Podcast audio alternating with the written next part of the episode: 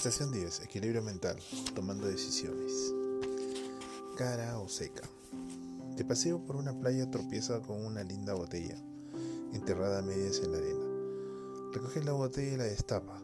La botella deja escapar una niebla que se materializa hasta formar un genio. Contrariamente a lo que dicen otros, este genio no le concede tres deseos, sino que ofrece hacer tres elecciones.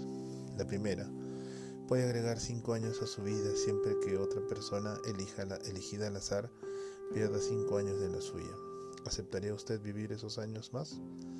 La segunda, podrá ganar una enorme fortuna si acepta que le hagan un tatuaje del tamaño de un billete de banco. ¿Aceptaría ese dinero? De ser así, ¿dónde mandaría hacerse el tatuaje y qué diseño elegiría? Tercera, cuando despierte mañana podrá contar con una nueva destreza o con un nuevo atributo nuevo. ¿Qué elegiría?